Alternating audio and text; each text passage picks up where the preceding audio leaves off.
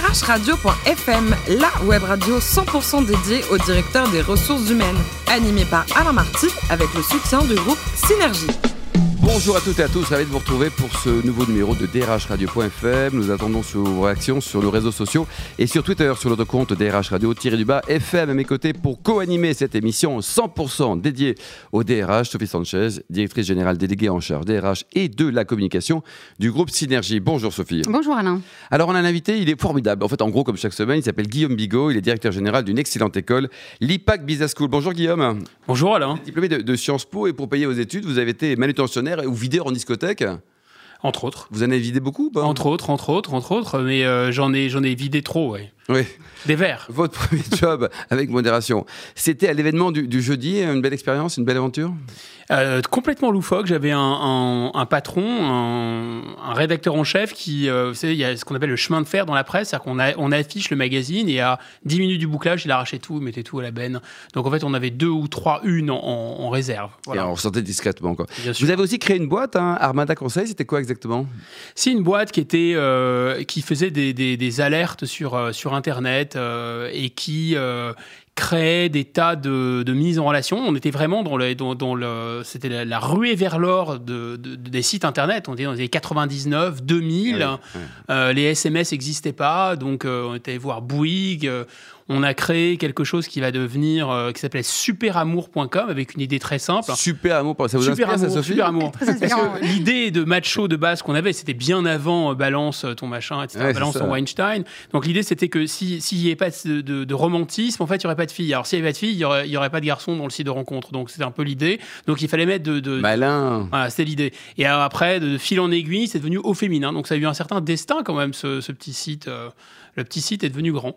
2002, vous allez rejoindre le, le pôle universitaire Léonard de Vinci. Vous êtes un proche de Charles Pasqua ou pas? Euh, très proche de. c'est- J'étais. Oui, oui, on est, on, on est forcément très proche de ce genre de, de personnage. euh, Toujours très proche. ouais. Vous l'avez côtoyé? Oui, oui, il est devenu. C'est devenu le parrain de, de mes, de, mes, de mes enfants, en fait. Et alors le Le parrain challenge sans, sans guillemets, bien sûr. Oui, j'imagine. Charles Pasqua, parrain, venant de Marseille, du Pastis, c'était impossible. Alors, le challenge, justement, vous avez rejoint l'IPAG Business School en 2008. euh, pourquoi vous avez changé? Euh, disons qu'il y avait une affaire qui s'appelait pétrole contre nourriture et que euh, Charles Pasqua, donnant des grands coups de coude dans les côtes, me disait qu'on allait être bientôt convoqué euh, au Congrès américain pour parler de pétrole contre nourriture. Et il y avait des lignes dans mon budget qui n'étaient pas totalement explicables. Donc à un moment, j'ai cru, bon de céder à l'invitation du groupe IPAC Business School. Un petit mot, justement, sur l'historique de l'école et sa réalité aujourd'hui? Euh, on est passé de 700 à 3000 étudiants, donc on a une croissance assez rapide. On est passé de 7 à, à 29 millions aujourd'hui. On s'est implanté à Téhéran, on s'est implanté à Abidjan, on s'est implanté à Los Angeles, on s'est implanté à Kunming. Euh, et un jour, on m'a dit euh, qu'on était en classement de Shanghai. Donc j'ai cru que c'était une blague, mais en réalité, c'est vrai. La recherche en sciences économiques et en sciences de gestion a fait que l'IPAG est avec l'INSEAD et HEC dans le classement de Shanghai. Ce qui énerve Des beaucoup. collègues prestigieux, quand même. hein. Bah oui, parce que comme c'est une école post-bac, déjà, on n'a pas suffisamment de quartier de noblesse, et en plus, l'IPAG, on ne connaît pas, qu'est-ce que c'est que ce truc, euh, voilà, bref. Donc euh, l'IPAG, au bout d'un moment, il s'habitue, euh, il faut bien qu'il s'habitue, mais l'IPAG, c'est... voilà, petit à petit, l'oiseau fait son nid, et on n'est pas les seuls. D'ailleurs, euh, je plaide pour la cause des post-bac en général, et je vais jouer collectif. hein. Des écoles comme l'IESEG, par exemple, sont bien meilleures que la, des grandes parisiennes, mais on ne le sait pas encore. Vous voyez, des, des lumières, on voit encore. Vous n'avez pas de copains dans la vie, vous. Guillaume hein? Plein, plein, de plus en plus. L'IPAG côté euh, alumni ancien, ça représente un- un réseau de, de combien? Et est-ce que vous êtes fier de ce réseau? Ah, euh, je suis euh, d'autant plus fier qu'il est en pleine expansion. On a passé la barre des 10 000. 10 000 anciens. Ouais, 10 000 anciens. 10 000 anciens, et je crois que je parle à un ancien. Exactement. Sophie Sanchez. Alors, si nous devions dresser le portrait du bon et du pire manager, ça donnerait quoi? Oh là, on n'a pas fini. Vous avez 3 heures, Guillaume. Ah, Waouh, waouh, waouh. Le bon et le pire manager. Ouais. euh, Peut-être que le, le, le pire manager, c'était. euh, euh, celui, enfin le, le, le- je- j'ai plus le, le nom de cet entraîneur, euh, vous savez avec le le, le, Quel sport? le foot. hein, euh, Giroud. non non non pas Giroud, c'était l'équipe de France de foot en Afrique du Sud. Ah, oui, Domenech. euh, Là. euh, Domenech, voilà, Raymond Domenech, Domenech. Domenech, Ça me semblait la, la, la catastrophe absolue quoi. Bon, lui, c'est le, symbole fait, du mauvais euh, manager. Bah écoutez, c'était, à mon avis, il a, enfin, à aucun moment il y a eu la moindre remise en question, quoi. Mais euh, ça devenait assez, assez compliqué. Je sais bien que la nature est hors du vide, mais là, c'était quand même assez sidérant, je trouve, parce que prendre la meilleure équipe du monde avec les meilleurs individus, et c'est là où on voit finalement qu'il y a un, il y a un espèce de coefficient, soit multiplicateur, soit diviseur. C'est-à-dire qu'en fait, si le patron n'est pas bon, en réalité, euh, même si vous prenez des, des individualités formidables, ils vont devenir moins bons qu'ils seraient euh, naturellement, en quelque sorte. Voilà. Donc là, là, je pense que ça se voyait vraiment à l'œil nu, et on voyait en fait que Zinedine Zidane était le vrai patron de cette équipe, et dès lors qu'il est parti, euh, voilà, on a vu toute la, la, la la puissance de Menec à l'œuvre, si j'ose dire. non, mais c'est pas très gentil. Le meilleur, le meilleur, euh, je sais pas. Le bon, le bon. Alexandre le Grand, il n'est pas tout mauvais, quoi. Est-ce ah qu'on parle de. Euh, on dit que tout est nouveau, etc., que tout est compliqué, que qu'on prenait la chaîne logistique, quand on est une multinationale, on doit produire avec des pièces détachées qui sont aux, États-Unis, les envoyer euh, au fin fond de l'Ardèche, etc. Oui, enfin, le gars, quand même, il est parti, euh, il est parti d'une région qui est voisine du Monténégro, là, et est arrivé quand même au fin fond de l'Inde, quoi. Et la chaîne logistique, je sais pas comment il a fait, mais enfin, il y a fait, il l'a fait, ça c'est sûr, quoi.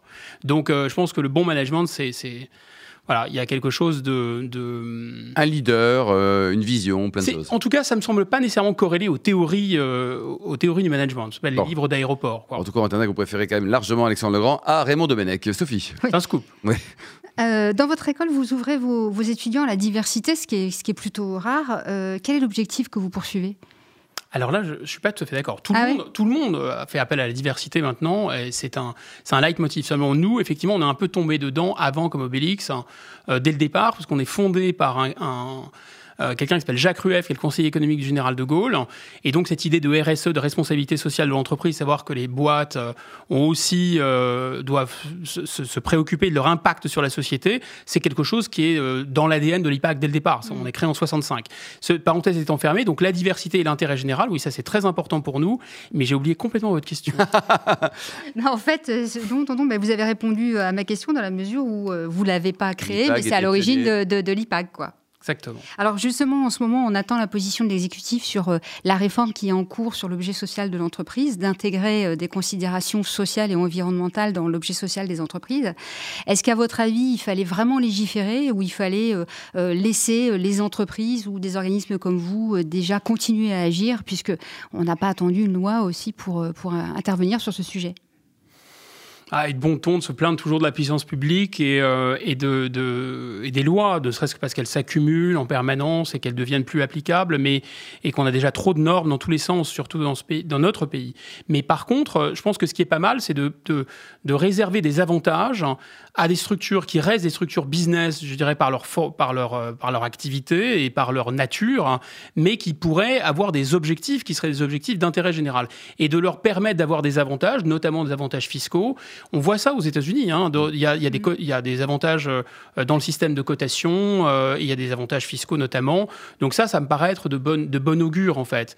Mais en fait, ce, qu'on conçoit, c'est que finalement, il n'y a deux fonctionnement efficace, qu'il s'agisse d'entreprises ou euh, euh, d'associations ou euh, même de puissance publique, que de manière business et managériale. En fait, on voit bien que c'est ce qui fonctionne le mieux sur le plan de la méthode, du mécanisme. En revanche, les objectifs, les buts, c'est normal que certains visent comme objectif à, faire du business. Ce qui paraît plus étonnant quand même, c'est que maintenant, on a l'impression que la puissance publique se reporte de plus en plus sur le privé pour faire son boulot à sa place. Euh, c'est vrai, là, on va voir, là, par exemple, le, prélèvement, le prélèvement l'impôt sur le revenu, et là, c'est un sujet euh, des RH euh, ô combien, et ça paraît quand même complètement fou. à titre de citoyen, pas de, dirigeant, mais de citoyen, je trouve que c'est le consentement à l'impôt est un principe vraiment standard, de base. C'est le, SMIC de la démocratie, et il faudrait que, d'ailleurs, étendre l'impôt sur le revenu, même si les gens payent peu, et comprennent l'importance de cette contribution et ce qu'ils ont en, face à face. Et là, c'est pas du tout. On veut rendre cet impôt indolore et on veut faire porter cette charge sur les entreprises, ça me semble mauvais. Et puis même les fonctions les plus régaliennes. Enfin, la, dernière guerre en Irak, j'étais très surpris. C'est pas les troupes américaines qui étaient, euh, qui étaient euh, finalement les plus nombreuses sur le front en Irak. C'était pas une, nation en fait. C'était les, entre, c'était les entreprises privées euh, de mercenaires. Voilà, c'était la première puissance de feu sur le terrain en Irak. Ça, c'est très étonnant. Ça en dit très long sur une espèce de déliquescence de la puissance publique. dernière question, 80% de vos diplômés trouvent un, un emploi en moins de deux mois. C'est quoi votre recette? Oh, c'est la recette. C'est un bon score, c'est un très bon oui, score. Oui, mais, mais, mais, je vais la jouer modeste. Hein, euh, pas pour, euh, voilà, pas, c'est pas la fausse modestie, c'est, euh, ce sont les données de la conférence des grandes écoles dont, dont nous sommes membres. Et en fait, euh, je dirais que c'est un retour sur investissement d'abord assez normal parce que les scolarités dans nos écoles sont pas gratuites. Hein. Elles coûtent un peu moins de 10 000 euros à l'IPAC, donc sur 5 ans. Donc c'est assez normal qu'on trouve euh, quand même un job à la sortie. Deuxièmement, c'est vrai, c'est là où je veux jouer collectif, c'est vrai de toutes les grandes écoles. En fait, les grandes écoles d'ingénieurs, les grandes écoles de commerce, c'est ce qui se passe. Il n'y a pas de, de, de, chômage à la sortie. Alors pourquoi il n'y a pas de chômage à la sortie? C'est ça qui est intéressant plutôt. Parce qu'en fait, euh, quand vous avez non pas seulement un diplôme, mais vous avez un CV, quand vous avez multiplié les expériences en entreprise, les alternances, les stages, quand vous avez une expérience euh, d'un an à l'étranger au minimum dans une autre langue que le français, c'est le cas à l'IPA, vous maîtrisez des logiciels, quand vous avez des certifications professionnelles, quand vous faites de la culture générale à haute dose, mais quand vous avez aussi euh, euh, des outils statistiques, des outils marketing entre les mains, euh, des bases de droit du travail, normalement, vous n'êtes pas plug and play, mais ben, vous êtes quand même assez capable d'occuper un poste de travail. Et c'est d'autant plus vrai que le problème numéro un du recrutement, c'est le de tout recruteur. Je pense que c'est n'est pas une science exacte le recrutement. Donc euh, c'est l'aversion au risque. Mm. Mais comme la plupart de nos de nos dire de nos gamins, ne sont pas des gamins hein, ni des, étudiants, ils ont ouais, des étudiants, ils ont 21, 22 ans quand ils sortent. Euh, eh bien cette aversion au risque, elle est, elle est, elle est éliminée, elle est rectifiée parce qu'en fait, ils ont déjà fait six mois en entreprise et souvent l'entreprise dans laquelle ils font leur alternance leur propose un job. Donc c'est comme ça que ça se passe. Euh, et en réalité, euh, il y a, voilà, ce qu'il faut dire, c'est que pour les diplômés bien formés des grandes écoles en France, il y a boulot facilement, quoi. pas, pour l'instant, pas de chômage. Et pour terminer, Guillaume, vous venez de lancer une chaire euh, étonnante, celle du French savoir-faire. Qu'est-ce que c'est que ça? Alors d'abord, peut-être une anecdote, ça va peut-être faire sourire vos auditeurs, c'est qu'on a essayé de faire une chaire du Made in France. Alors, avec deux politiques, d'ailleurs, un de droite, un de gauche, euh, Yves Gégaud euh, à droite et, euh, et, Arnaud Montebourg à gauche, ils avaient lancé une, une initiative très intéressante, l'Origine France Garantie, en disant la chose suivante eh bien, si 50% de la valeur ajoutée d'un produit est réalisé en France, on vous donne un label Origine France Garantie. Alors, on avait proposé de faire des études scientifiques, marketing, finance, etc., euh, porter, nous, la partie scientifique de cette activité, et ils ont labellisé beaucoup, beaucoup de produits, hein, des glaces à Gendaz, en passant par la, certaines voitures Toyota. Et en, fait, avec le Made in France, on est allé voir, et fait la tournée hein, des popotes et, euh, et on s'est fait jeter. On a dit, attendez, le Made in France, vous avez perdu la boule, euh, voilà.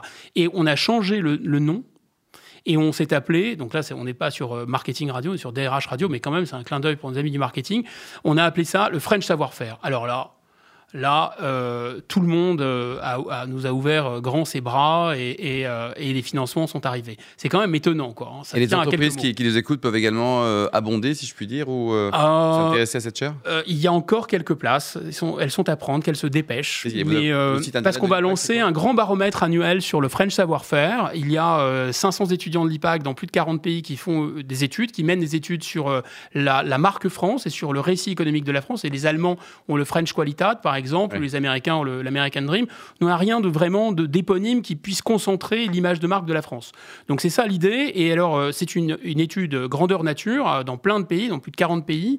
Et donc ça va être très intéressant. Il y a pas mal d'entreprises partenaires déjà et ça va être vectorisé par des médias euh, nationaux. Donc c'est la garantie pas chère d'avoir vraiment une couverture médiatique très intéressante. Un sujet passionnant.